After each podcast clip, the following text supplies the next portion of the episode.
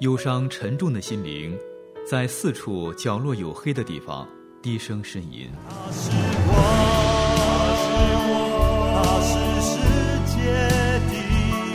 我们需要看见，给我们一束光，一个希望。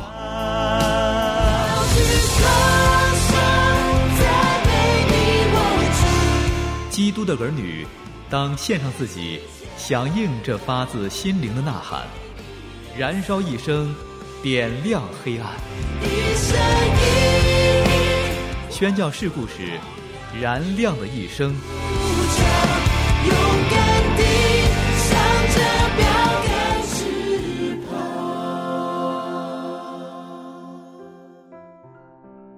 向你问好，亲爱的朋友，又到了燃亮的一生节目播出的时间了。谢谢你一直的关注。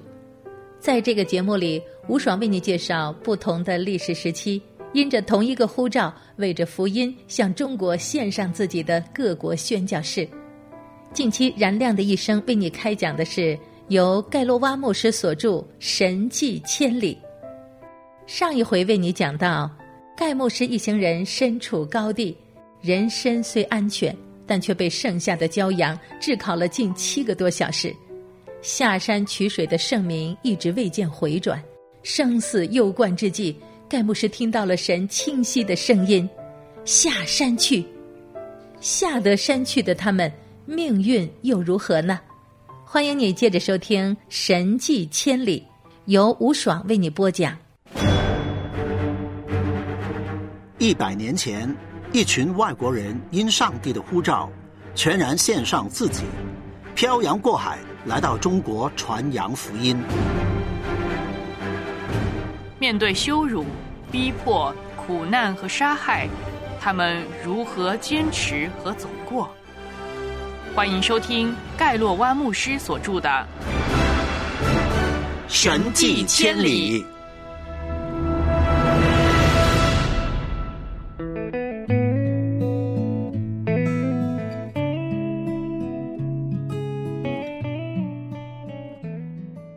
已经过了中午，仍不见圣明的踪影。烈日的灼烤更加厉害了，口渴的感觉也更加难以忍受。我们之间的沟通已经变得非常困难，而痛苦又被推到一个谷底。江小姐，这位曾被神选中，她手中的器皿，重新让佛罗拉站起来，可是现在她竟突然晕倒在地。似乎是不甘心的敌人在撤退之前所发出的最后一击。原先的一切无助感又爬上了我的心头，但是当弗罗拉和我一起祈求神使江小姐苏醒，我更清楚的听见一个声音，就像是在耳边对我说：“起来，下山去，别耽搁。”如此的清晰深刻，无疑是神在说话。我便对弗罗拉说：“亲爱的，我们得使出最后一点力气下山找水喝。神不要我们再待在这儿了。”我扶着江小姐的手臂，俯身对她说：“亲爱的姊妹，我们得马上离开。奉主耶稣的名，你起来吧。”不一会儿，她就恢复了知觉，靠着神新加添的力量，重新站了起来。再次确定这是出于神，也深信他走在我们的前面。我们离开了藏身处，又一次冒着危险往外去闯荡。山下有被阳光照得发亮的一条银丝带，我们欢喜的指给两个孩子看，便见忧愁苦难的小脸上泛起了一丝笑意。我们非常艰辛的慢慢往下走。尽量在斜坡之间找避阴处，等来到山下的农田，就尽可能利用地形直线穿越耕地，下到最低处，再以最短的路途去到水边。根本顾不了是否被人发现，我们简直不是跑向水边，而是冲进水中，用手捧起水，举向灼肿的小嘴唇，给我们心爱的小宝贝喝上第一口水。那样的滋润简直令人欣喜若狂，可即使那样，也根本来不及满足迫切的需要。我们干脆涉水到河的中间，将嘴贴向水面，狂喝起来，一直到满足为止。几乎根本没有注意到，远看发亮的银带，其实更加接近铜色，因为那水里夹带着大量的黄色泥沙。于是喝过后，我们的口腔舌头竟多了厚厚的一层泥。可是，在那样的情况下，这些根本微不足道。即使换成最清纯的泉水，也不会比这泥水更好喝了。我们在凉爽的浅水中又坐了几分钟，浸泡着手脸，随后带着满怀感恩的心，去寻找一个避阴的地方躺了下来。一片外邦人的墓地，再次成为神彰显大能的爱的所在。经过盛夏的骄阳炙烤了至少七个小时之后。那些紫山下的宜人树荫，还有野草发生的小山岗，简直是难以想象的奢侈舒服。在这些难忘日子中的又一件奇事，是我们居然都未曾中暑。大家在烈日淫威下所受的苦，更证实了这是一个奇迹。我们的脸上和孩子们的手臂都在蜕着皮，从肩膀到手肘还长了一个特大的水泡。可是太阳所能施加的伤害只到此为止。神曾在我们的右边护庇，唯有从他而来的力量，才能将我们活着领出来，使我们经受得住那样的煎熬。当我们离开这片山地时，心里便清楚的知道，自己曾在那里见到了神。我们刚刚安顿下来，打算有点清静的休息。就听见从远处的庙宇传来的吹打乐器的声音，那里显然正在祭神。我担心庙会的人群即将散去，或许就会朝我们这个方向来。接着鸣锣响声，预示游巡的开始。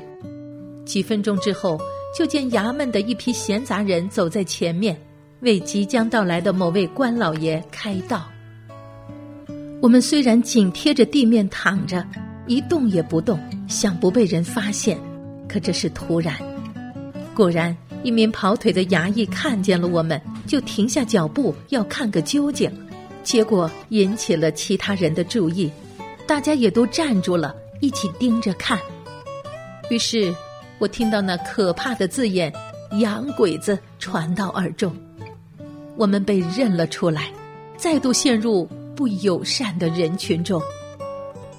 关老爷的轿子过来了，他探出头看是什么事引起了手下人的注意，并派一个跑腿的前去查问。这人根本无需多问，马上就跑回去报告主子说：“有洋鬼子躲在墓地里。”原来那位官员是陆安府的同知，他下了一道紧急命令，几分钟后就有一名军官和两个兵丁送来一辆有顶盖的衙门车。让我们上车。这时候，江小姐又一次虚脱，只能表示自己疲弱的无法动弹。军官坚持要我们上车，说同志派他把我们送去高平。我们起初不肯轻信，怀疑这是义和团设下的圈套，但他向我们出示一张官方的通行文件，并说车里有一套衣服是老爷为我们预备的。我们便比较相信他了。他还说已经找了我们整整一夜，正打算放弃，却又找到了。军官不耐烦的再次下令，立刻上车。我们这时必须很快的做出一个决定。当前显然不可能像乞丐似的流落街头，光靠充满敌意的民众施舍为生。或许眼前的机会就是神为救我们而预备的。如果是这样，就活下去，赞美神；如果上车是去受死，好吧，反正流落在外也是死路一条。我们决定信靠神，上车。没多一会儿，我们五个人都挤进了车里。江小姐是被其中一位士兵抬到座位上的。我们对事态的发展来不及多想，车子就已经涉水过河，朝着王坊。上了去高平的路。回顾这一切，我们惊喜神真是奇妙紧凑的安排了每一件事，从他嘱咐我下山，一直到同知经过此地，并且下令派车。如果我们迟下山二十多分钟，就会错过了。而且，如果是圣明带着水回到山上，我们就一定不会那么急于下山，也就坐不上现在的这辆车了。我们再也没有见到圣明。据后来所知。他当时身无分文，没有办法弄到一个盛水的器皿。另外，他还是被人认了出来，指控为天主教徒。当他极力否认，就被抓去接受神明的裁判，一直拘留到傍晚。审判虽然未能证实他是天主教徒，但等他回到山上，却发现我们已经走了。他又继续在附近的山地、洞穴找了一大圈，都没有找见。才作罢。盛明回到陆安府，向同志报告了他离开我们时的情况。就听说当局已经派车去接我们，并有衣服、十两银子和六千文钱。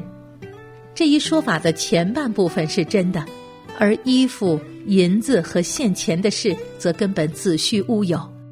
盛明对我们忠心舍己的照顾，就此告了一个段落。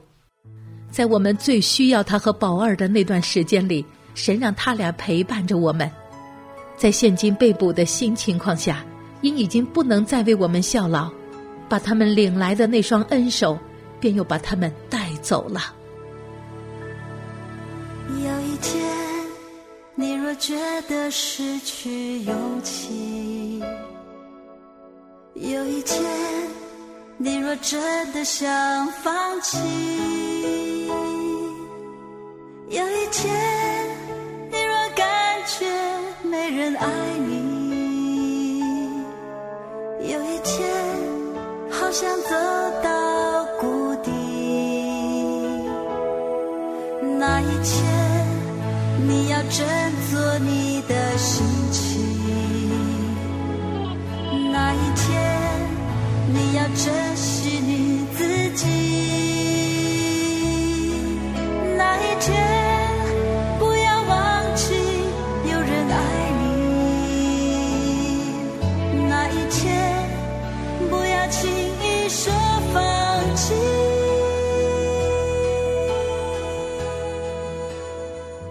虽然河水满裹着泥沙，但盖牧师他们顾不得这些，饱足的喝过这水之后，他们又被当地的人发现，并且团团围住。这里面还有一位官老爷，并且下令护送盖牧师一行人坐车去他们要去的高平。这一幕究竟是真是假，是福是祸？欢迎你在下次节目接着收听。今天的节目到这儿就结束了，谢谢你的关注。下次节目时间再会。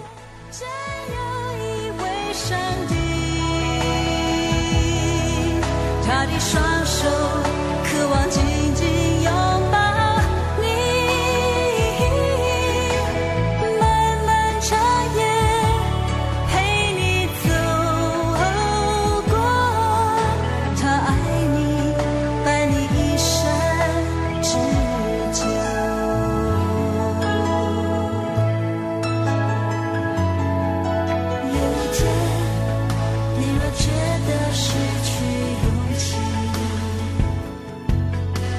见你若真的想放弃